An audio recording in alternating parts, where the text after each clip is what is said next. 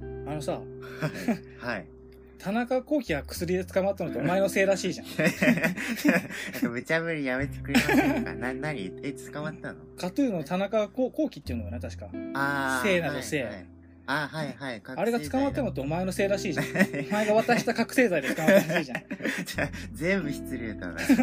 全方位に。お前がなんかカトゥーンの空いた穴に入りたいから って、わざとリークして捕まえたらしいじゃん。いこれ俺今がジャニーズ目指すのじゃあしかも勝手に入んのやそう聞いたよ俺は。じゃあな全く関係ないですねなあそう何その始め方全然関係ないからねあそうなの俺本当に本当いあの当たり前 だけどわざわざ訂正するまでもないんですけやど信じてる人もいるから。今誰が聞いてる人の7割ぐらいは信じてる俺のこと多分。やばいなと。このラジオやばいやつやってんだよ。俺ジャニーズ目指してカトゥーンに入りたいんだろたんだ ジャニーズってどうやって入んのジャニーさんに抱かれるしかないんじゃ ないもうなくなってないんだってあしあ。かも10代でしょジャニーズってあそうね。ねジャニーさんが従来の男の子が好きだから。ちょ 大丈夫 かなでもいいいよや、でもそう、ゆなんかみんな知ってるよねみんな知ってるしあ暗黙の了解みたいそう、そうなんだよ。なうんジャニーさんの事件でさ、うんいやまあ、ゆ触れる人は触れるけどさ、なんか、触れちゃダメみたいになってるよな。ねえそう怖くねなんか怖いよねなんでか芸能界って感じだよねだってさ、うん現に、まあ、被害者というかさ、んそのジャニーズジュニアの人も、うんなんか言ってたじゃん。うんジャニーさんあんまり詳しくないあ、まあ、なんかあるんだよ。うんジャジャニーズが相変わらずずっと華やかだからだろうねなんか不気味なんじゃないそうあか。まりにも大晦日も特番やってるしそうか。組織としてもでかいもんな。そうそうそうあアイドルグループとして一番ぐらいでしょそうだね。男性のなんかギャップがすごいからじゃないそのそうだなスキャンダルとのそうだな。真剣に考えたことなかったなうん、俺は別にどうでもいいんだけ ど。どうでもよくはないけど、別に、まあ、どうしようもないもんな。もうだって本人亡くなっちゃってるしからさ、ねジャニーさん。えうんあんねな、だからそこら辺をさ、えおは前が頑張って救命していけよ、カトゥーンに入って。 いえ、カトゥーンってジャニーズだよな。でジャニーズだよあよかそったれ俺だって知ってるよ ちょちょ、俺は知らなかったから。カトゥーン時を嵐でしょあ、何僕たちってそうなのスマップいや今はセクシーゾーンとかなんかわかんないけどえあ、そうなのセクシーゾーンって日本の人なのセクシーゾーンは日本ジャニーズでへ今韓流の人たちがこう勢いあるからえ。へなんえ。か頑張ってるんじゃないうわ、全然わかんね え。あもうわかんないなんか大変そうだよね関ジャニエイトじゃない関ジャニエイトがなんか今一番頑張ってんじゃないそうなのあ多の、へ分なんか自分の番組持ってるでしょ今もやってるのかなえ。でもなんかジャニーズの専用の番組みたいなのああるよな。うんそうそうそうなんか必ずさ、うん朝、深夜、で、あの、え、なんだっけゴールデンか。うんあたりに必ずなんかあった気がする。うんうん朝、朝は、うんなんか確か土日かなんかに、うんその、わジャニーズの中でも若めの男の子たちの、あがあったり、そう。んで、夜中はう、んちょっと人気出てきた、はい感じのじゃあベテそうだね、にうんなルーキーとベテランの間みたいなランはい人たちがやってたりして、はいでうん、ゴールデンは、まあ、いレギそういえばベテランとかだったりみたいな。うん嵐でもいないのかえ、おろしっていないの嵐はもう解散しなかったっけえスナップが開催したの知ってる嵐ってもう確か終わったと思うけどあのえ解散マジでしなかったっけへちょっとちょっとえ。いや、知らない俺は。え多分そう TOKIO もなんかあのあのあれがあれしたから ちょっとねもうさあの さえっと、田中幸喜っていう名前も、ジャニー北川っていう名前も出してんだから、じゃ名前思い出せないんでじゃ山口じゃなかった ああの山口さんがねまあでも元気そうじゃんじゃないまあ、ねな。やっぱ嵐は2020年の大晦日で活動休止だって、うん、へえ。一昨年じゃない、うんえ、でも、おのおので活動してんのっていうことなんじゃないかな。別やっに一般の人に戻るとかじゃないないってことでしょぱ。うん、多分。もう戻れないよね。っていうか。すあんなんまだって、今からサラリーマンって。あ、それこそさ、う ん同。じ名字だけど、山口百恵がさ、うん。もう、アイドルの絶頂の中でさ、うん。引退したじゃん。ああ、はいはい。まあ、その後、い普通に一般の人としてっていうか、ん何をして生きてるのか知らんけど、うん。なあ、そうそうね。いう、でも普通には生きれないよな、確かに。 ねあ、でも、ももちって、普通に生きてない。普通に、あの桃地、さんあの、わかるよ。えっ、あと、の、あれつね、。つぐながみたいな名前の。そうそう、ももちさん。わかんねえよ。 読めないよ。えーっと、あえっと、ベリーズ工房のつくベリーズつ工房ぐながももこさんですあ、ね。ももこさんね。えー、愛称ももち、29歳で。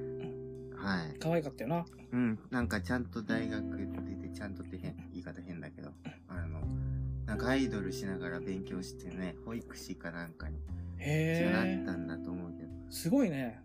ねえ、なんか、ば、バレるとやばくないんだよ。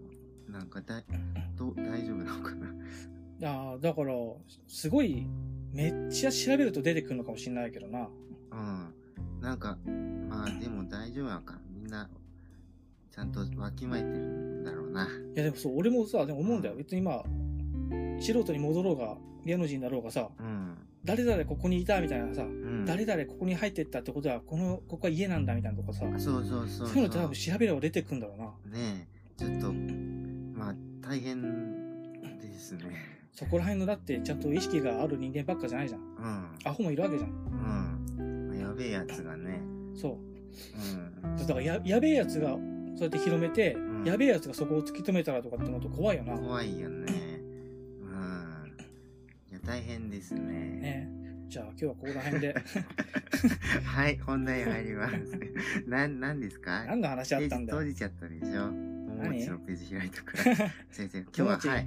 今日はね、映画の話しますよ。ももちに乗れてる、えー、えー、アメリカ映画の話をします。ベリーズ・オブ・ドリームスだっけな今日はフィールド・オブ・ドリームスですベリーねズ・。オブ・ドリームスいや、ね。リクエストが届いているのでね、はいはい。い読ませていただきますよ。や、いいよ別に。いや、いきます。気遣うね。えー、リスナーネーム、キキさん。キキさん。 はい。あのさ、よん黙っていや、すいません。はい。えー今年から Amazon プライム会員になって、ポッドキャストを聞かせていただいています。えー、無力映画界をお仕事の休み時間に聞かせていただいているのですが、社会、 ない笑ってんの。ちょっと、えー、いきますよ。えーき聞かせていただいているのはい、ありがですとうございがま、すえ。ー 社会人1年目ストレスしかない大嫌いな仕事の合間の癒しの時間になっています。え ー、のやめちまえよ、仕事 なんか。 いやいや、ダメですよ。じゃあ仕事なんかやめ ちまえ。お前、俺の話聞いてたじゃんと。ファイトクラブなんだよ、世のや中。め、やめて、ちょ、じゃ、自分で考えてやめるんですよ。スターバックスなんかぶち壊せよ、お前。 スターバックスじゃないと思う な。自分で選ぶんですよ。はい、すいません。ほんといろいろ。え、で、ノッキンオンヘブンズドア会で、この作品がバッファロー66感があるとおっしゃっていて、私もずっとそう思っていたので、なんだかめちゃくちゃ嬉しかったです。えー恐縮ですが、最後にリクエストをさせていただきます。はいはい、ありがとうございますフ。ィールド・オブ・ドリームスについてお話ししていただきたいです。ちゅうわけでね、おいー。やー、キキさん、ありがとうございます。キキさんキキキキささんね。どういう字なのなひんらか、がなでキあとひらがなキだだよ。し。ひらがなが読めなかったのか。違う違うさ、さっきかなと思って。あキキさん、よかったよかった。あそういうこと危なかった。いやー、仕事嫌だよね。そりゃ嫌だしかよ。も、キキさんって魔女タクからじゃないの。それはそれを言おうとしたんだよね。ねえ。え魔女宅からかは知らんけど。違った。なんと魔女、魔女の宅急便はですね、はい俺が生まれた年の映画らしいですね。なんでださっき調べた。その会話の始め方だ。なん、なんですか、それ。まあ、はい。まあ、そうなんですよね。しかもさ89年だよね。そう社会人1年目なんてさ、うん。覚えることいっぱいあるしさ、うん。で、ちゃんと覚えなきゃなんかうるせえやつはさ、ガタガタ言い出すしさ、はい。これもまだできてないのとか言うやつもいいんだからさ、はい。いや、俺は、俺はそれ教えて、それできてないのはあなたの責任なんで、とか言うやつもいるしさ、はい。なんかリアリティがあるい。や、これを、じゃあ俺が教えてね、できないんだったら、じゃあ俺はもう教えることがないから、もう自分で、いや、もうやってくださいみたいなやつもいるだろう し、職場の 誰ですか具体的な人じゃん。いやゆらさんの職場の。じゃいやいや、まあまあ、だでからも、まあはい。めんどくせえよな。うん。みいやん、ーみんながさ、先輩とか上司なわけじゃん。うん。いや、そうだよね。どう、まあ、知らない、この人はどういう仕事か知らんけど、うん。同期とかいるにしてもさ、うん。なんとか頑張ろうね、みたいなことを言っててもな、うん。一人また一人と脱落してったりしてな。はいで、逆に、それをプレッシャーに感じたりするわけだ。はい。いやお前は辞めないよな、みたいなさ。ーはい。ちなみに俺らが前にバイト先が、はい。大手のスーパー、んまあそう、スーパーか、はい百貨店みたいなとこだったんだけど、うん。やっぱめっちゃブラックなんだよ。うん。で、新しく入ってきた子がいたんだけど、うん。まあ俺はバイトバイトだけどね、うん社員の女の子で、よろしくお願いしますみたいな、まあ頑張れよみたいな感じだったんだけど、うん。一緒に入った5人ぐらいいたのよ。うん。一人一人やっぱ、2、3ヶ月に一人ずつ辞めていくわけだ。はい。その子はでも最後の一人まで残って1年ぐらい勤めたんだけど、うんやっ。ぱもう最後の方顔を完全にやつれてさ、ええもうう、んか田舎帰りますっつってさ、そんな感じだったの。そうだ、あーいや、よく頑張ったねと。いや、そうだよね。いや、よくいや頑張、ったひょほんとよく頑張ったよ。うんつって終わってったな。いや、よく頑張ったね。そうう。んこの場を借 りて。いや、ほんとよく頑張ってたよ。はな、い。マジでだなんっでて、その、職場もさ、まあ、いろんな部門に分かるわけど、は俺とその子がいたとこなんてさ、い。うん。まあ、セクハラ上司えで、パートのおばちゃんたちはもう昔からいる人でさ、ちょっとやり方が違うと、や、やいのやいの、裏、裏でや言われたねなり、ええあのやり方おかしいよね、みたいな。この時間によくお手洗い行くよね、みたいなことも言うやつもいるわけだ。ええもうダメだな。あ、俺もバイトん先ババア嫌い大嫌いだった よ。もうダメ だ。もうそれはダメです。大嫌いだったよ。うもう、ん。ああ、ああ、田舎者バカの集まりだ、みたいな感じがしてましたから、うん もう、あ あれ、 い言い過ぎた、言い過ぎたか っていう、あれが、俺をちょっと臆病にさせたよ。臆病風が今吹いたんだけどい。や いいんだよ、もう。な、だからまあ、そういう中でよく頑張ってましたよね。いや、だから本当にね、ヒキさんもね、う。そうん仕事辞めるらしいから。やめややめないのちゃ辞め ないいや、やめる人ちゃんと自分で選ばないとね。いいぐらいだのお前も仕事頑張れとか言わないんだ。自分で 選べろ。い やそれ、そりゃそうでしょ。い や仕事俺頑張ってないんだから。 そうだ。どの口が言うのってなるか、俺が言ったら。仕事、まあ、 まあ、頑張れも頑張るなも言えないですよね。そう、そうなんだよ。頑張るなも言えないんだな。頑張れはもちろん言えないんだけどう、ん。ほら、どういう事情があるとかさ、うん。何してるとかも、いろいろあるじゃん。そうそう。抱えてるものがね。そう。だから頑張んなくてもね、次の仕事とかさ、他の生きる道もあるよ、つってさ、ん無責任なこと言ってな、ね大変なことになっても責任持てないからな。はい。そうなんですよ。なねこうなっちゃうかそう、お前みたいになっちゃうからら。な。 俺みたいになっちゃうから。 最悪だもんな、それってな。で割と最悪だから。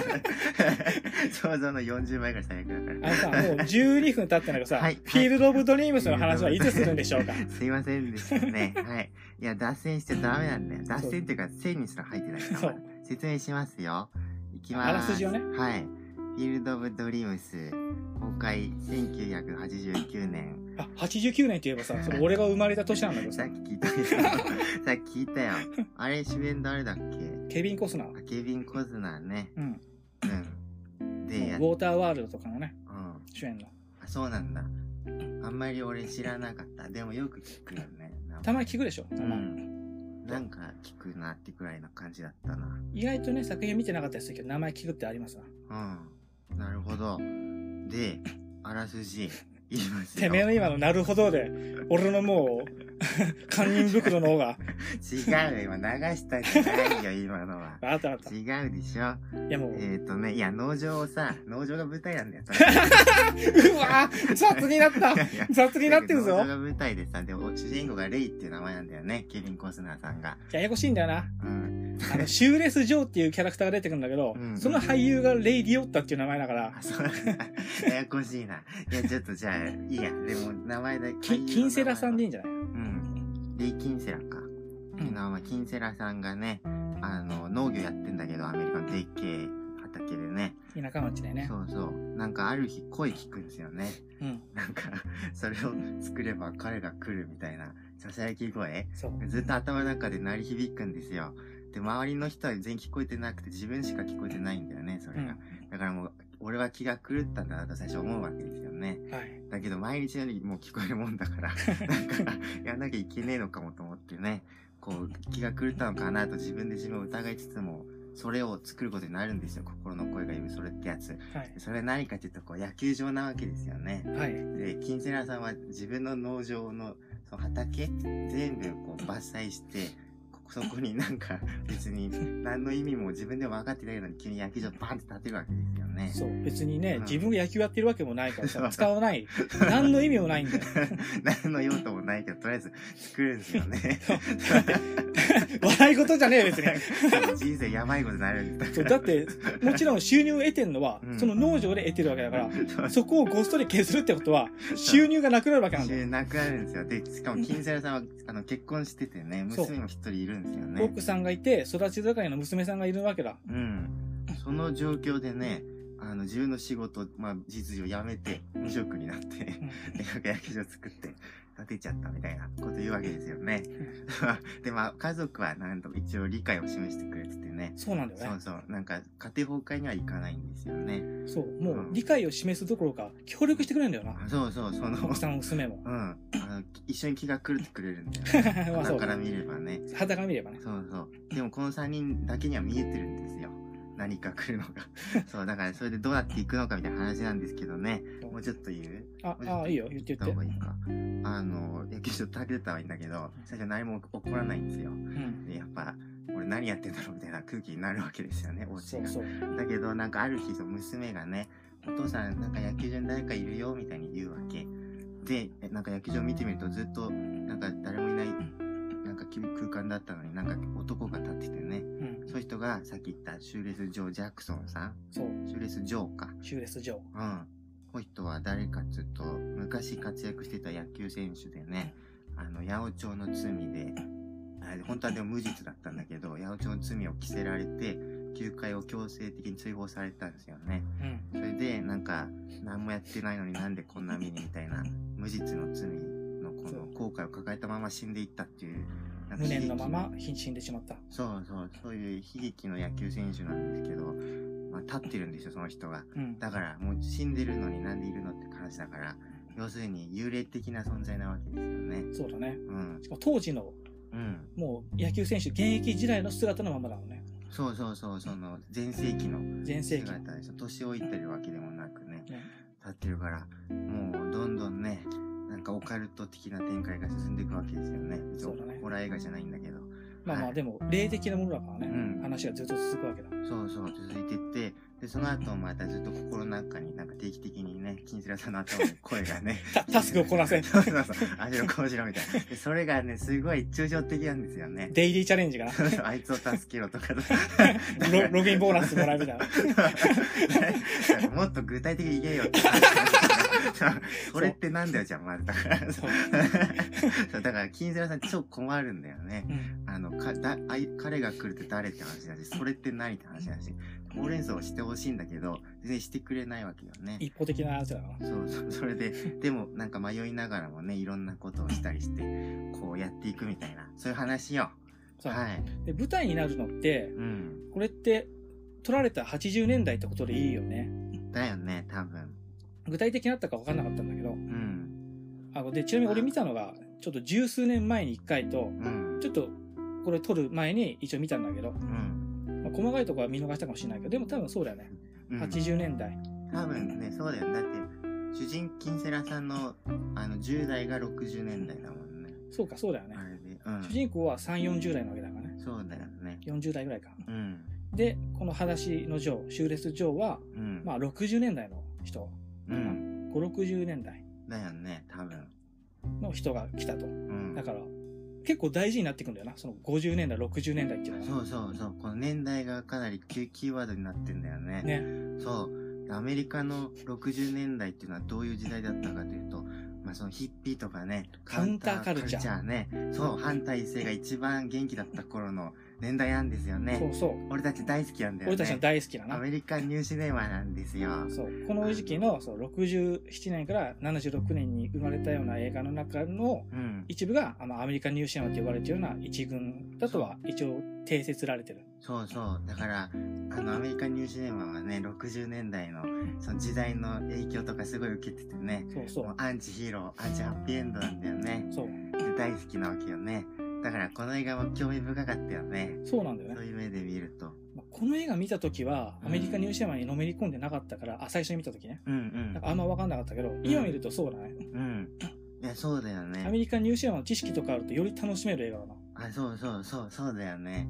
やっぱ、あの、このフィールド・オブ・ドリームズも、あの、もう一個大事な話の核が、その、基本的にお父さんと仲直りする映画なんですよね。そあの、簡単に言っちゃうと。う。あそうのね。、キンセラさんは、お父さんとめっちゃ、その、仲悪くて、最後、大喧嘩したまま、お別れしちゃったっていう過去があってね。そう。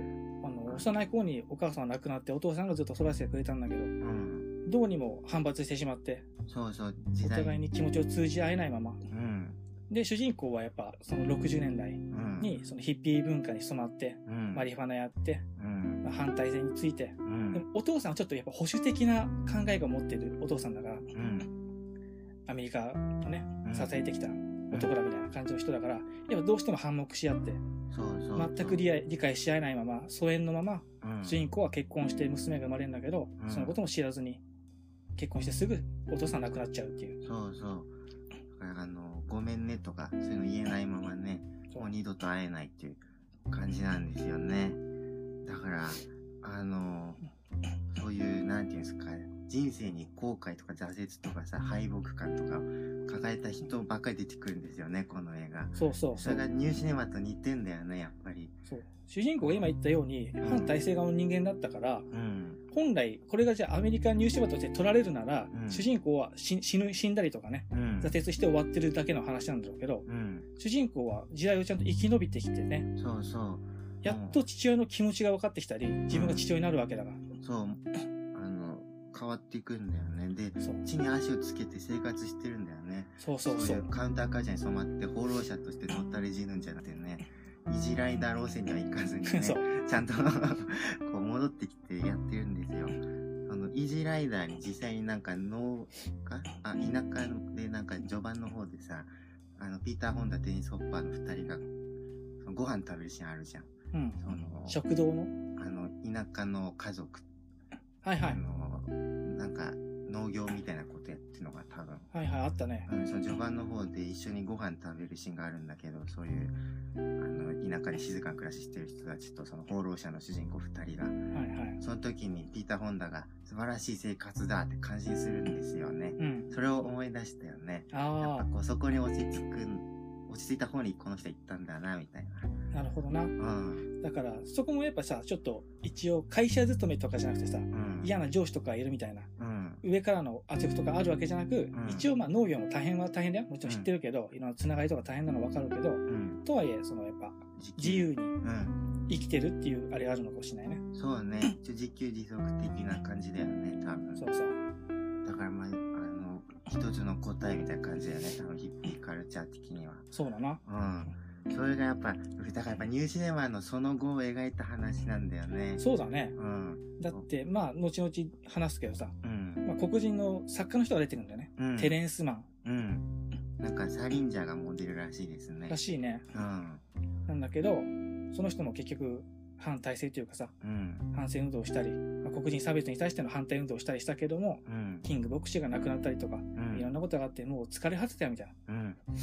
俺はもう隠居するよっつって、誰とも会わずに生きてるわけだ。うん作家を辞めて。うん。その人もまあ結構大事なな、キャラクターとして出てくるからな。その人だって本当はさ、うんニューシネマとして映画撮られるならやっぱ死んでたわけじゃん。そうですね。死ぬなり、うん挫折して、そのまんま暗い。いまま老後を迎えて、うん。老衰して死んでったわけだ。うん。うん。でも、みたいな。うん。主人公と出会って、みたいなことだから。そうだね。で、まあ、あの、みんな、なんか、そうそうだよね。結構やっぱ、なんか、いや、癒しみたいな映画じゃないですか、これ。そのう。昔の傷を癒してあげるっていうの感じなんだよね。ね。うん。、で、主人公がみんなを救ってくっていうさ、うん。そうそうそう。そして最後には自分も救われるみたいなさ、うん。あの、ロッキーみたいな感じだよね。あ、そうね。全員で勝つみたいな。そう。 ロッキーもそうだったもんね。うん。そうだね。 あーエイドリアンもさ、ん本当は暗いままさ、うあん。の、死んでくかもしれなかったわけだう。んロッキーがいなければ。うんあ。と、お兄ちゃんとか、うん。借金取りみたいな奴らとか、あうん。と、あの、あれや、コーチ、うんミッキーが、ミッキもう、あのまま何もなく死んでったかもしれないわけだ。ー。うん。でも、ロッキーが救ってくれたみたいそうだね。な、あれがあるから。うんで。ロッキーはどういう映画かっていうと、うんアメリカニューシネマに終わりをもたらした映そう。画なわけだから、最後にね、蹴りつけたいだから。そことつながりがあるよね。ああ、そうだね。すごくいいじゃないですか。いいでしいょやー、そうだよね。で、うん。ちょっとまあ、まあどういう順番で喋るか決めてないんでね、うん。思ったことをバンバン言ってっちゃうと、うん。もう一人救われるお男の人がいるんだけどさ、うん。若い頃に 野球選手を目指したんだけど、はいはいはい。どうしても目目が出ずというか、うん結局、夢を叶える。ることができずに、うん。なんて人だっけね。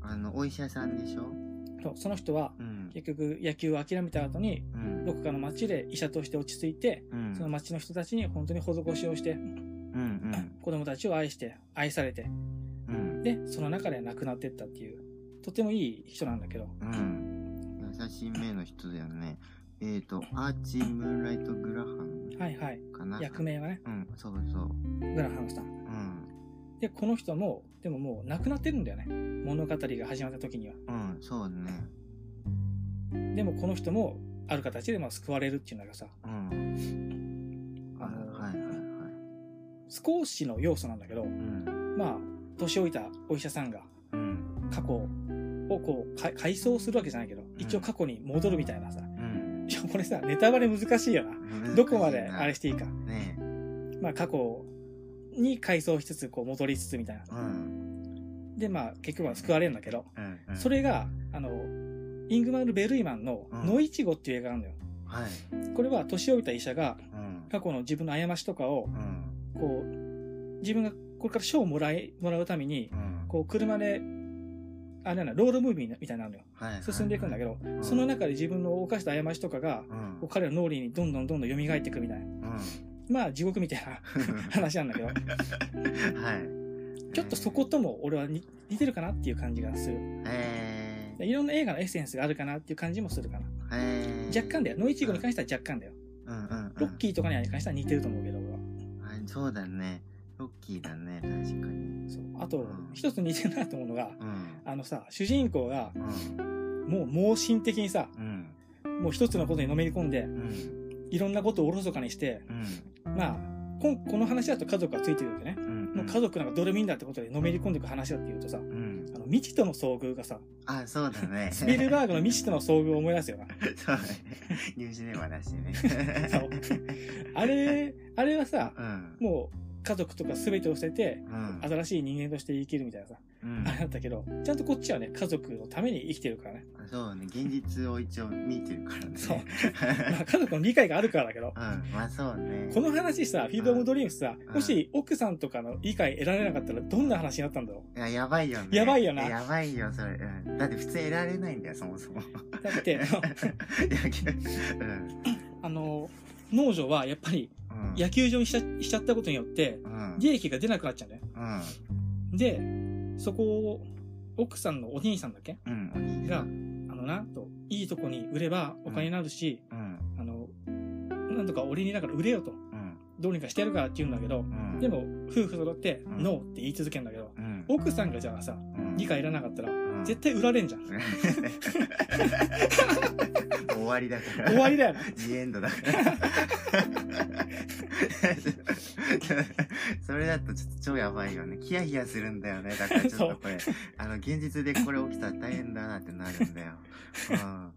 うん。しかもだっていや野球選手が見えるのはこいつらだけなわけだかうらん、。そうそう。もう、もうちょっとなんかこうね、あの、と、とりあえず、まあ、それはそれでね、第一の目的はそれで、とりあえず野球場は野球場でなんか使ってこようとか、やるべきだよね。なんもないんだよな。そうそうなんか呼ぶとかさすればねそう。草野球部としてどうですかみたいなそさ。うそうそう広々としたね、農場でそうそうそう野球できますよみたいなこと言わないわけだから。何ももう放置だからねそうやばいんだよこれなんかスレスレなんですよねこれだうんごめん、あらすじなんか途中で終わってなかったストーリー説明あでももいういか大体いいんじゃないなんかとりあえず変な声聞こえて野球場作るって話だからまあそうなのう。ん言ってしまえばまあちゃんとどうなっていくかじゃあみんな自分で見て確認してくれよと。まあそう言った方がいいかもね言わない方がいいよね、多分こっちね、うん今回はね。そうですね多分結構言ったけど、俺う。んまあでもまあこまだこ、これぐらいなまらね。だわかんないから。 あの、この映画、そう、野球がテーマっていうのも大事だと思うんだよね、ああ、俺。はいはい。ね、アメリカといえば俺、野球よりアメフトのイメージなんだけあわど。かる俺も、ね俺も今思った。そうでしょ今、矢田が、うんアメリカといえば野球だよねって言おうとしたら、うんいや、俺、アメフトかなって言おうと思ったんだよ。ああ、そう、そうでしょうんだからアメフトにならなかったのが、なんでかなみたいなのあるんだけど、でも野球の方がノスタルジックな感じがするんだけど、あと、そうだね。うん。この映画なんか日本で受けたらしいんだよね。ウィキペデへィーアさっき言ったら。なんか賞とか取ってんの。で、これアメフトだったら絶対取ってないと思う。撮ってないだだろうね。ねえ、そう そう絶対取ってないだろうな絶対、 絶対取ってないんですよ。だからなんかそういうところも狙ったのかなとか思ったけど、単純に。そうだな。集客野球の方が全国的に、全世界的に有名だから。そうね。ねあと、え。うあん。ーうーん、どうなんだろう。映画の終わりの方でね、うん俺はこれ野球じゃなきゃダメだなって思うシーンはある。あ、そうなんだ。うん。あのーキャッチボールをするシーンがあるじゃん。あ、はいはいはい。あれが、んあれのためだけと言ってもいいぐらい俺野球が大事なんじゃないかって思うんだよ。あー、キャッチボールね。まあ、そうかもね。やっぱ、うん、ね親との和解の話じゃん。うん。そこには面と向かっての話し合いとか、うん。ベンチに座って横に座っての話し合いとか、酒飲み飲んでどうとかじゃなくて、うん。でしかもほら、あいつは、あの、その野球場の中でしかいらないわけだ。うん。うん。その野球場の中でしかいらないあいつとの対話をするっていうのは、やっぱもうキャッチボールしかないよ。あーそうですね。というね。キャッチボールですね。そうまあ。確かにな。だからしそっくこりくるがな野球で良かったなっていう感じがするね。うん。まあ、バスケだと絶対できないですから、そうだん バスケねいやいや。ボールのこの取り合いおかしいだろ、お前。いやいや、取り合いでも一応会話になるから。いやいやいや、嫌だよ、俺、それ、なんか、そのシーン嫌だよ、なんか 俺。いや、嫌ですかあまあ、あって、あって、あってもおかしくないけどう。んなんかでも、アメリカンのための映画って感じするからさ。ねえ。これって日本じゃ作れないよね。ねえ、まずそうそう。時代が違うからね。日本って別にさ、うん学生運動とかあるけど、反戦運動とかさ、うん。ヒッピー的なあれとか、まあ、アメリカからの流れのがあったかもしれないけど、うん。大きくそういうのってあんまなかったはずじゃ。うんん。俺らが知らないだけかもしれないけどう。ん。まあ、もうん。親との対立とかもさ、うん。正直、あんまりそこまで描かれないよな。うん。映画な、あるよ、もちろんあるの知ってるけどう、ん。あの、アメリカ映画ほどじゃないんだよね。ほどじゃないねう。ん。アメリカ映画と来たらも うね、お父さんともう対立しまくってんだからね。そうそう。そうそう、ファイトクラブがそうだもんね。ファイトグラブがまさにそうですからね。ね。父なる、え、子供にとって父親は神っていうのが、そなんうかどうもあるらしくてね。そうそうアメ。リカまにあ、小説だとちゃんと書かれてるんだけど、うん。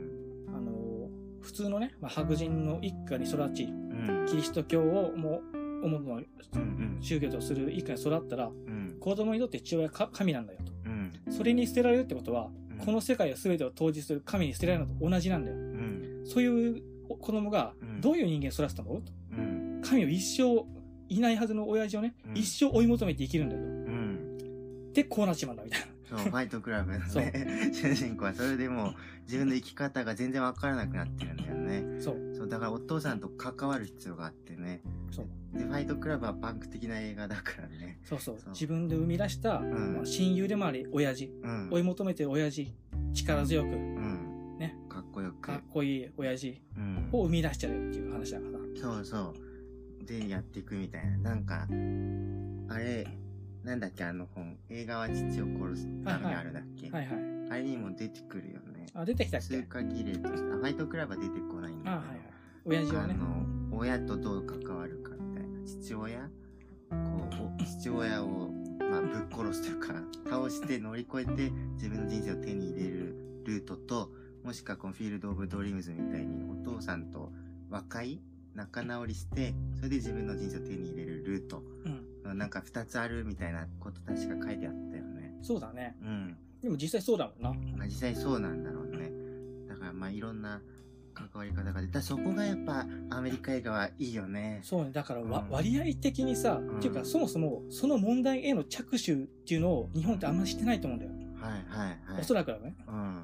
で、しかも、その、今言った2つのルートの割合、うん。親父ぶっ倒すルートと、まあぶっ共存ルート。グッドエンドとバッドエンドみたいになってるけど。いやいやいや、ぶっ倒すって言っても物理的な感じじゃないですからまなあんていう、か精神的に乗り越えるみたいなことだから。そうそう、そういうことだから。まあ、映画では物理的にぶっ倒すこともあるけどね。まあ映画だまかあら。映画だからそうかそなうそう、映画だから。比喩表現としてな。そうそうそう。人自分の人生だったら終わりだからね。で、ちゃんとまあ、どどうなるにしよう、うん乗り越えようっていう意思表示がされる映画はアメリカやっぱ多いと思うんだよ。うんだからそこがちょっと、お国柄の感じなのかなって気がする。うん。やっぱ宗教とかね、歴史とかがあるよね。そうね。あと、あ起こった、その国で起こった問題もあるだろうね。ーうんうんうん。そうだようね。ん。いやー、なんか、いやでもなんかなんでこんなにアメリカ映画ばっか見てるのかと思うと、なんかそういうのがあるんだよ。そうだね。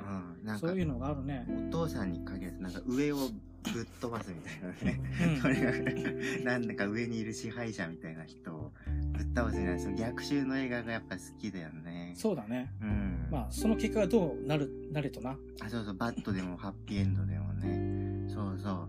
そうこいうのこに恋しちゃうんだよな。そう、ここに恋しちゃうんだよ ね。はい。なうん、いや、でもこの映画やっぱ好きだからさ、結構感想が出てくるな。うん、そうだよね。やっぱなんか、あ、あ、こうグッとくるんだよな。フィールド・オブ・ドリームスな、キキさんは何、この映画なんで選んだのかな好きなのかな、あね、そうそう、なんか、キキさんもよかったら、なんか感想教えてね。そうあな。の、あ、聞いてたら暇とげていいですよ。好き か嫌いか知りたいね。もし、どう、どうする大嫌いだ ったら。ももう、この映画大嫌いなんだけど、二人にけなしてほしいです、みたいな。無力映画界でけなしてほしいんですけど、みたいいな。や、。嘘はつけないよ そうだ。それはごめん、申し訳ないけど、嘘はつけない無から理ん。だよ、それは。いい映画だからねそ。うそういい映画だと思ったらいい映画なんだよね。もちろん、問題がないとは言わないよ。うん。あの、誰も彼もが主人公に対して、うん。好意的、善意的すぎるっていうのもあるし、ああ、まあね。うんこの農場売れよっていうお兄さんもう、ん最後の最後は和解できたじゃん。うん。それも、どうなのっていうのもあるし、あとうんお兄さんがあまりにも悪役すぎる。あ、まあ、すごい嫌な人見える、やらない人すぎるみたいな、 な。あるから、まあじゃあ、そ、そこら辺のね、取り方とかシナリオじゃあ問題ないのって言われたら、うん。そんなことはない、なんだけど。まあ、でそもうだまねあ、そこに目をつぶっていいぐらいの魅力はあるよな。うん、まあ、そんな、そうだよねそう。めっちゃ突っ込むほどではない、突っ込むほどじゃないから。うんまあまあってなる。まああと、う、ん。まあいいよ。ごあの、どうあ、でも全然関係ない話していいめんあ、もう俺のこれからする話 全然関係な いあ。そうなのじゃあ 最最後に、僕最後に言っときます。あの、えっ、と、何度も言う通り、その、金セラさんは60年代に生きてたから、当然さっき言った通り、マリファナとかをやりまくってたわけだよね。そうだね。そう、だからさ、こうなんか、オカルト的なのを受け入れるスピードがややたら速いじゃん。この人映画に出てくる人たち。わ、あの、奥さん含めてな。そうそう、奥さんも、もう当然全員なんか、よし、じゃあやろうみたいなね、形の見えない、なんか、オカルト的な存在すぐ受け入れるんだけど、それ絶対、なんかドラッグの影響だと思うんだよね。なんかそういうのを多分見てたから、なんていうんですか、最近出うてきん。た。わ、わかる俺の言ってること。やあの 近い、近いんだよ。まあ、気持ちはわかる。言ったことはわかるけど。なはんちょっとオカルトの、あの、そういう声が聞こえるとか、幻聴的なやつの。いはい。俺はそれに対して、うん。そこまで、そうかなって思うのは、うん俺って別にドラッグやらない人なんだけど、うん俺多分同じことが起きたらすぐに受け入れると思うのよ。あ、そうなんだ。それ、は、なぜなら俺が多分あまり保守的じゃない生き方をしてるから。あ、はいはいはい。まあう、ん前衛的とまでは言わないけども、うん割と自由奔放な生き方をしてるから、うん。ひまあ、ヒッピー的と言うほどじゃないけどね、もうん、ちうろん。ん、うん。だがでも、ちゃんとしたレールに乗ってきてるわけじゃないじゃん。んいわゆるちゃんとした大人としての。そうね。だからこそ、俺は多分、すぐ受け入れると思うの。あだかあ。ら、うん単純に、まあ、薬物とかうんマリファナとかうん。じゃなく、生き方として、そういう生き方をしてたから受け入れるのかなって俺は思った。ああ、もうドラッグとかじゃなくてもっと全体的に、もそうそうそう60年代が青春だったからっていうそうそうそう。 感じ。ああいう考え方をう、ん。で、あの時代に生きててもさ、うんマリファナとかやらなかった人もいるわけじゃん。あーもう堅実に生きてるいっぱいいだろうね。うん、うん。多分そういう人たちは受け入れられなかったなと思う、そういう声は。ああ、そうだよね。うん。まあ、だからそこはちょっと見方の違いだね。うんお。互いのね。それはそれで面白いよ。なんかメインターゲットはやっぱりその60年代が青春だった人だったと思うんだよね。そうやっねぱ。こうこういうのをすぐ受け入れられると思うんだよ。だってう、ん。なんかこの映画受け入れられない人は絶対受け入れられないと思うんだよ ね。そうねなん。か、現実路線じゃん、一応。うんそれでなんかすごい急に声が聞こえてとか、なんか、多分ちょっと綺麗事っぽく見えると思う。出来すぎな話というか。そう、さっきも言ったように、やっぱ主人公に対してみんな善意的だったりするからさそう、綺麗事にも聞こえるんだよそうな。何もかもうまくいいくじゃん、しかも。そうそう なんだよそう結局、生活もなんとかなるしな。そう、全部成功してさ、そうちょっとなんか、な、何これってなる、決まってると思うんですよ、基本。そうだなな。んていうか、それは、うん、悪いとかじゃなくて、うんそうわかなるるでしょっていう感じだから。俺の中にも少しその要素あるの、やっぱう。ん、やっぱあるようんね。ちょっとある。るよ。大好きだよ。大好きな映画だけど、やっぱ、うちん、ょちょっと冷静な目で見るとね、うん。そういう部分はあるからう。ん。なんかそういうのいろいろ思いましたね。うん。なるほどね。うん。まあ、別にドラゴンのことは知らないですよ。うん一応言っときますと。あのさ、最初はい、俺が話したた田中幸喜の話と繋がってくる から。はちょっとなんか、そういう、そういうことじゃないから別に。勘違いしないでよいはね。い。。まったく 俺は何も言ってねえ。 いやいや、そういうことだから、そういうムーブメント時代の話してるんだってね。はそうい。なのよそういうことなんですでよ。もまあ、経験がね、その後人生に生かされるってのはあるから、そういうのもあるかもしれないな。うん意外とドラッグとかで見る幻覚とかがな、うん。うん。大事な、あれになってくる映画とかもあるんだろうしな。そうだよね、多分。まあまあわかんないですけどね。あの、だってディズニー映画とかさ、うん。俺が見たやつだとダンボが、。はいはい、暖房幻覚ねダンボの、 あれはだって、そういうことだろどう考えても。 そうだね。 LSD 的な。 LSD まあ、まあ見てない人は見てくださいよう。ん多分だって君らディズニー映画の話したんだろ、うん取り上げたろどうせ。うん、したした。あじゃあいいよはここでどうぞわざわまあ、じゃあここでわざわざすることはねえんだけど。 まあ、ディズニーとトラックは避けて通れないからね。そう、ディズニーってさ、うん。保守的な映画かなと思いつつ、結構、うんそういう、なんかね全、ちょちょっとなんかバランスおかしいんだよね。そうだよデな。ィズニーってやってることの。でもね、なんか、そう、でもそうらしいよ。全然ジムディズニーって保守的な考えのもとに生きてるわけじゃないらしいよ、全然ね。あ、そうなんだ。昔から ね。へえ。そ、そうなんだ。そう。なんか、まあ俺がちょっときかじった程度だけどさ、うん。魔法使いとかってよく出てるんじゃん。うん。でも魔法使いとかっていう考えがそもそもうん保。守的な考えではないからさ、まあ、そっか。まあ、そっか。そう、あ魔法使いっていうのは森の奥に住み、魔術をあれしてみたいうんうな、ん。そういうのをさ、普通に物語として出してくることがもうさ、うん。ちょっと違うらしいですね。もう攻めてる。すそでうに。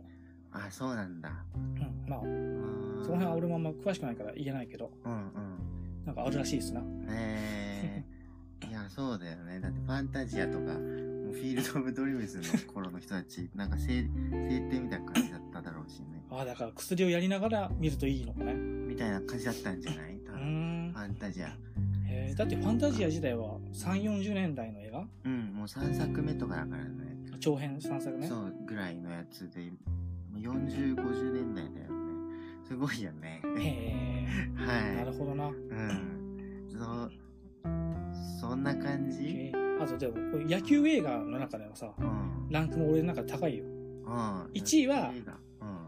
えー頑張れベアーズだけど、ああ、頑張るベアーズね。頑張れベアーズいいよなうん、しみじみするよね。あと俺でも野球映画そんな見てないんだけどうん。野球映画ってお前な映い画ってわかんないな。俺ブラピが主演のマネーボールだっけああ、マネーボールもやってあれよかったよ。よあー見た昔覚えてないよ。なんかうんあ、のアスレチックスだっけっうん、ていうもうオンボロ球団のとこにうん。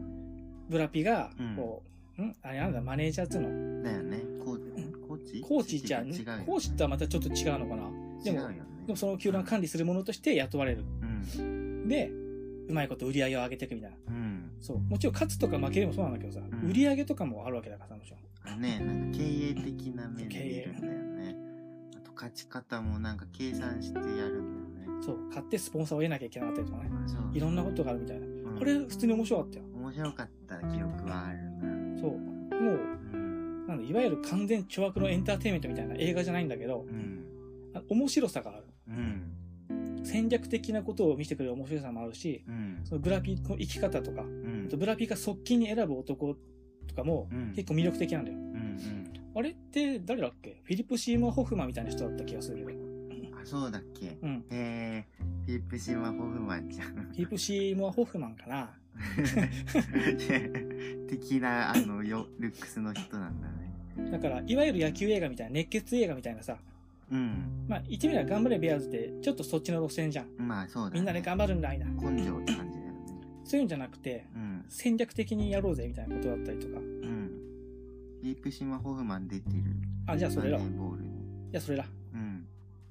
うーん。だから、あれも良かったな。うん。でもベスト3に入るよ、あの、フィールド・オブ・ドリームスは。野球映画の。野球映画のう。ん。他に何があったかな、野球映画な。なんかもうパッと出てこない。出てこないな、意外と。野球はね、そこまで俺知らないからね。検索してみたけど。ちょっと見して。あの、もあ、メジャーリーグあったわ。直球だな。メジャーリーグ知ってるわかんない。なんかこれ。石橋貴明が出たやつです。あ、そうなの 3かなんかね。え、3までやってんのめっちゃあるよ、確か。えー、なんかチープなジャケットだね。コメディ映画だからね。えー、ああ、だからか。そう。まあ、どうしようもねえ奴らがう、ん。やるんだよ。野球をね。みんなで集まって。うーん。え全然わかんないよ、俺。うん。ー、俺もう、あれ意外とわかんねえぞって思ってさ。だって、そうなんだ。野球そこまで興味ないからね。俺もパープロでしか知らないからも。うまさに だよ。パワープロでしか知らねえ。パワープロ以外の野球ってあんのって感じ だよ。パープロで全部覚えたからね。 なあ、そうだよ。俺、野球のルールとか、うん、全く知らなかったのよ。全く知らなかったよ。おじいちゃん野球大好きだったんだけどう、ん。なんか見てんな、ビール見ながら見て、楽しそうだな、こいつって思いながら見てただけで。さ、うん、パーゲームでやるものなんだから、俺たちからしたら。でもね、うん。不思議なのが、うん。俺とパワープロの出会いなんだけど、うん。あの、小学4年生ぐらいの時にう、ん。どっか親戚のおじさんかなんかが、うんもうゲーム、俺プレステのゲームをね、やらないからあげ、いっぱいあげるよってもらったの。うん。その中にパワープロ98ってのがあったの。うん。 98年の映画。映画じゃない、ゲーム。ゲーム、はい。で、それを何気なくやったのよ。うん。それがさ、でも別に面白くなかったよ。うん。普通に対戦やってたの。うん。なんだこれってなったんだけど、ルール知らねえよと思ったんだけど、うん。サクセスモードっていうね、はい。あの、一人の選手になって、うん。えーこまあ、それは高校野球だったんだけどう、ん。甲子園に出て優勝するのが目的のゲーム。うん。これは単に試合をやるだけじゃなくて、うん。どういう練習をしていくかとか、うん。こう、友達付き合いとか、うん。彼女できるできないとかう、ん。健康に気を使うとか、うん。いろんな要素をね、自分で気をつけてやってね、人生なんだよね。そう人生なんだよな。野球の人生ゲームなんだよ。そうそうそう。うん。自分の、しかも思ったような選手にななる時もあるしな。うん。うん。でも育て方は自由なんだよ。うん。もうめっちゃ筋肉ムキムキのさ、パワー、まあ、A から A とかね、B とかあるんだけど、S、一番いいの S か。俺は A しか知らなあ、い。じゃあ A かな、その時は。A にするとかさ、うん。あ、選べんだけど、それに何気なくやったらさ、うん。ドハマりしてさ、いや、そうだよね。いや、サクセスなんですよ。そう、サクセスなんだよ。うん。それでやっと俺野球のルールとか少し知るようになったよ。うん。そうそう、サクセスね。でも、パープロじゃないんだけどね。パーボケだけどね、あ、俺。はいはい。うあの、ん。パワーポケっていうのは携帯基盤な。そうそう、パープロの、あの、ゲームボーイアドバンスとか DS 版の、あの、やつが、パープロくんポケットシリーズっていうので、また別であるんだけどね。野球のシス、あの、しゲームシステムとか全部一緒なんだけど、基本的に。サクセスの、その、連動深さ、はいそはのい。ストーリーの、なんか、 濃厚さが全然違うんですよね。らしい、らしいねって、うん俺もやったはやったんだけど、うんそんなにやってないんだけどさ、うん。そうなんだよね。そうそう。パープロは基本大体どのシリーズも一緒なんですよ、多分だけど。うんそ。の8も9も10も11も。大体まあ似たようなイベントが起きるようになってんだけど、そうだね。パープロくんポケットは1から14まで、その、間の一つの世界があるんですよね。はいはい静止って言って、なんていうか、この1から14までずっと繋がってるんですよ。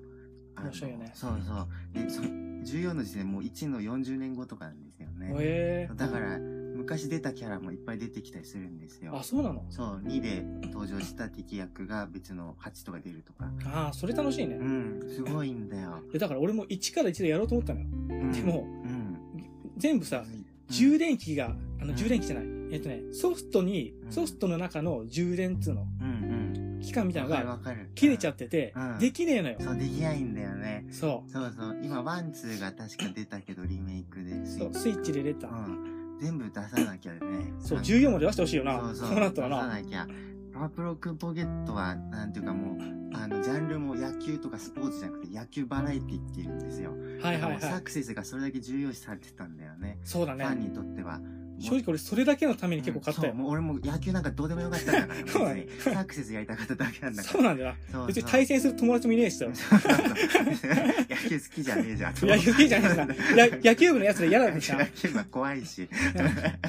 そうそう、サクセスのためにやってたから、あの、もう、そのね、ニコニコ動画とかで見てやっぱ、みんなギャル、パワポケはギャルゲーみたいに言ってる人も多くてね。あ、そうか。あのうん付き合える彼女とかいっぱいいたしな、なんかそう、。一番大事な要素がその彼女なんですよ。はいはいパワポケにおけるサクセスでは。あ、そうだったかも。そう。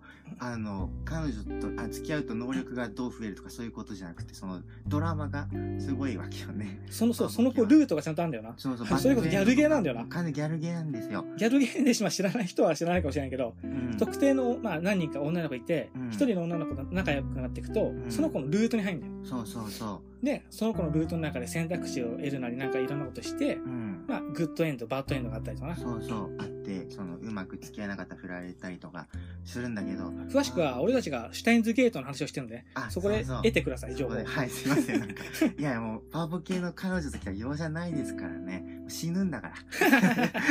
そう、 うんあの、らしいあねの。死ぬよりもっとやばいことだったりするからね。らしいね。あれ、小学生向けで本当に作ってんのってぐらいやばいことするんで すよ。特に12ね。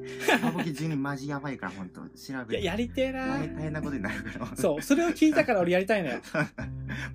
もうお兄ちゃんなんてパパキ10やってたらヒロインが死んじゃったからさショックでやんなくなっちゃったから 俺のお兄いちゃやん、わかるよ。だってさ、うんあの、ガチ恋しちゃうのわかるのがさ、うんうんだって、どんどんヒロインと仲良くなってって、うんしかも、なんか、適当に定型文とかじゃなくてさ、うん結構深みにな、深いとこまでさ、付き合ってくれるんだよ、彼女が。そうそうそういろんなことを教えてくれたり、俺のことを理解してくれたりするわけ だよ。そうその彼女が。で死んでもいやいやほんそうなんだほんとそうなんだよいやだから僕もねパパキ11に関してはねもう100回ぐらい同じ彼女と付き合いましたよ 浜野あかりさんっていうのはいやもう高校生の時あの人しか友達いないぐらい勢いだったかうらわそう、そうなんだよ。うんパワポケやるようなさ、やつなんてさ、みんなどうせ孤独なクズじゃん。 ククイズではないかもしれないですけどね。孤独なやつじまあゃまあん。でもナードの男の子はみんなやってんじゃ ないそんなにのめり込む人はね。あの、パワーボケオンやってても野球部の人とかやっぱ、その、対戦のためにやってたりしてたからね。わかる。そうなサんだクセよス。は全然やってないみたいな。だからダメなんだよな。だからダメなんだよ。だからダメなの、ああいいつつらな。バカだな、本当に。だから大事なことを見逃すんだよな。ら。 オタクの悪いとこ全部出ましたけどね、今。 いや、もう、関係ない。野球部は帰れ。 でいやでもここすごい分かれるとこだよねやっぱ分かれるとこだねその文化系っていうかオタクに行くかそのスポーツ路線で行くかみたいなねね、だって野球部の中でも分かってくれる人は多分いるだろうけどあ。もちろんねそうそういいることはいるはずですよだってさ、野球部でさ、自分が野球部だったらよりなんか楽しめるはずだからね。まあ、ね、サクセスなんかねも。う全部楽しめるよねもっと、俺よりもうんいやー野球はどうでもよかったんですけどね本当俺もう作成育成する気全くないからオール G とかだったなうわそれはそれはアホだいやいやそれはアホだわ。逆にオール G でクリアできる方がすごいでしょオール F かあ、確かに。だってある程度野球しなきゃいけないでしょ うん。そうそう、野球して、その活躍しないとバッドエンドになるから。うわ、よくできたな野。球はうん。あの、もう最低限だけやるんですよ。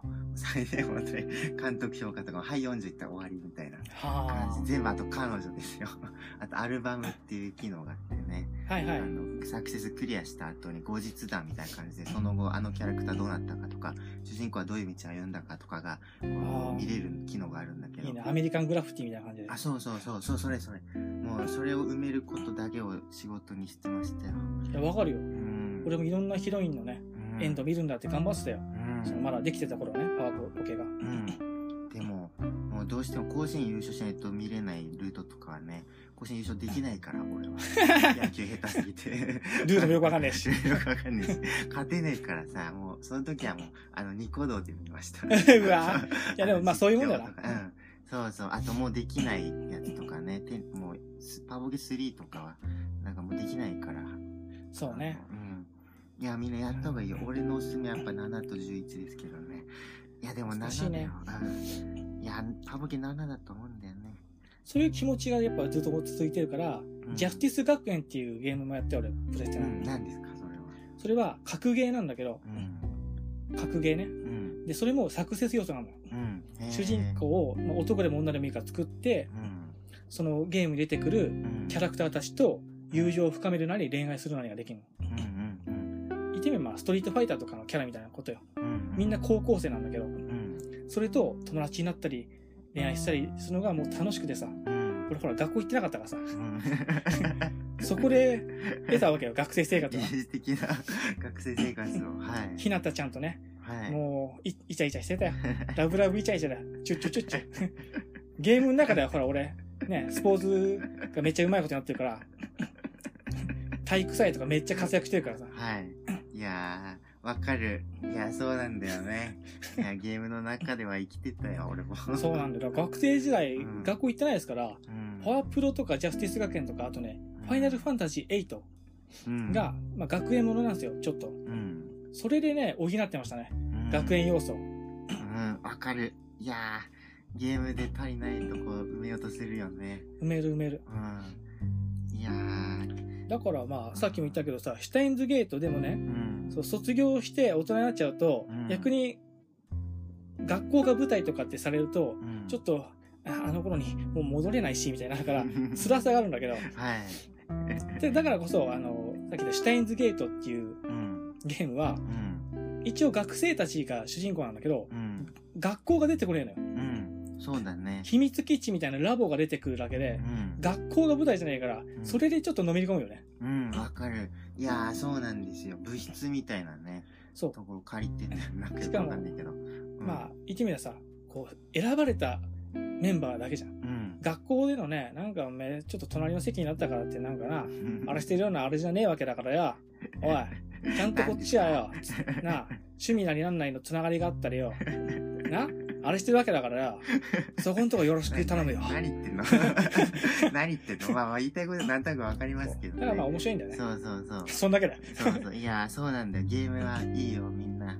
ね。うん。脱線に脱線をついてね、 別の線路でね、絶もう対、だってこうなるって分かってたよ。分分かってたよ、俺うも。ん。だってね。俺とお前が会うとこうなるんだかこら、う絶な対るにんだ。からゲームは避けて通れないよ。だって野球知らねえんだもん。 でもゲームって結構大事だよな。うん。いや、そうですね。ゲームって俺結構大事だと思うよ。うん。いやー。な何にとってだよあ。何にとって何にとって大事なの何にとってって言われると分かんないですけど。いや、まあでも、そうなんですよ。パックマンうまい方がさ、あの、なんていうのなんか上場企業とか働いてる人かっこよく見えちゃうんですよ。俺的には。あのねなんていうの。わかるかな、この感覚。聞いてる人はう、ん。俺なんかバカ言ってるから早く突っ込めよって言ってるかもしれないけど、うん少しわかるい。や、わかるでしょ少しわかるうんいや、わかるに決まってるんですよ、だって。少しわか る。な。そう、そうでしょ、だって。まあ、もちろん上場企業で働いてる人は偉いですよ。かっこいいし。あまあまあエリートだし。エリートですよあ。の、頭いいし。そう。でも、なんかニートでパックマン、 なんか日本ランクギリギリ入ると かさ、そういう人かっこいいなと思うんだよね。そうだな。そうなれたらなと思ってるからね。ああ、俺は、うん。なりたくはないなって思う。いや、 そうそうですかな、なん、なんつうのかな。まあ、気持ちはわかるけ逆ど。張りで言ってんじゃないんだよ、これ。あの、もうなんかそういう価値観だよねっていう。そうね、もうそれしかねえんだよ、みたいなうん、そうそう。さ。そこの世界で生きるしかねえからよ、みたいな。そうそうそう。だってポケモンの動画とか俺よく見るからさ、思うもん。うん。あの、ライバルリとかね、うん。モコウみたいに、うん。もう、その、そのみ線でさ、うん。もう超有名で人気者になればさ、うん。まだいいけどさ、うん。もうくすぶってる人とか結構いるわけじゃん。うん。やっぱちょっと切なくなるよね。そうね。頑張れよって。ゲーム配信の実況の。しかも、ポケモンしかやってねえからポケモンしかできねえよみたいうんな。しかも、その、ポケモンしかやってねえのにう、ん、 3桁順位もいかねえよみたいなさ、うん、やつもいたりするからな。うん。いや、そういう人こそ、頑張ってほしいよね。そういう人こそさ、フィールド・オブ・ドリームスみた いな。うどん。ういうことポケモンスタジアムを作ってな。もう終わるか、こ れ。何の話だったんだよ。これぐらいにしときましょうね。いやでも、うん。フィールド・オブ・ドリームス結構、やっぱ好きな映画だったな。もうん。う十数年ぶりに見たけど、いい映画だったな。うん。本当によかった。ありがとうね、キキさん。キキさんはどこを気に入ったのかね。はい。なんか、よかったら送ってくださいね。ケビン・コスナーの大ファンとかな。ああ、まあでもそういうのもあるよね。ここ、ここに出てる俳優さんさ、うん。あんまり、ぜケビン・コスナー含めて、そんなに知らない人だったね。そう、そうだよね。俺たちが多分ね。まあ、レイリオッタは好きだけど、うん。あ、レイリオッタは、まあ、その子詳しくないけどさ。うん。あと、あの、えーあの、テレンスマンの役の黒人の俳優さんもさ、うん。うん。さっきウィキで調べたらな、うん。あの、ダース・ベイダーの声だったんだあ。そうだったね。だね。ラスベイダーの声が仕事だったね。メインの感じだったね。そうだね。そこがちょっと面白かったなうん 。ちょっと面白いよね。ちなみに、スター・ウォーズの父との和解の話ですかね。あ、そういえばそうだね。はい。最後に言っときますよ。はい。まあそういえばそっか。スター・ウォーズですら、うん。あんなね、宇宙でのうん。ど時代ん、どんちゃん騒ぎみたいなうん映画なのに、うん。本当に大事なのは父とこの話ですからね。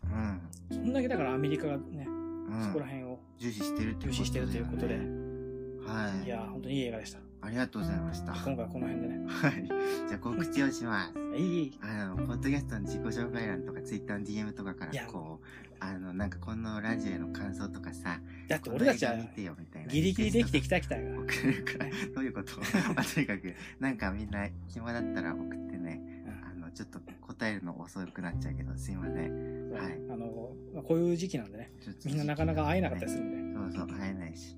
あの、すいません。まあ、でも全部ちゃんと見てるので、いつもありがとうみんな。 いや、どういたしまして。じゃあ終わりますそ。の面と向かって照れるよ、お前 うるさいな。はい、終わりますよ。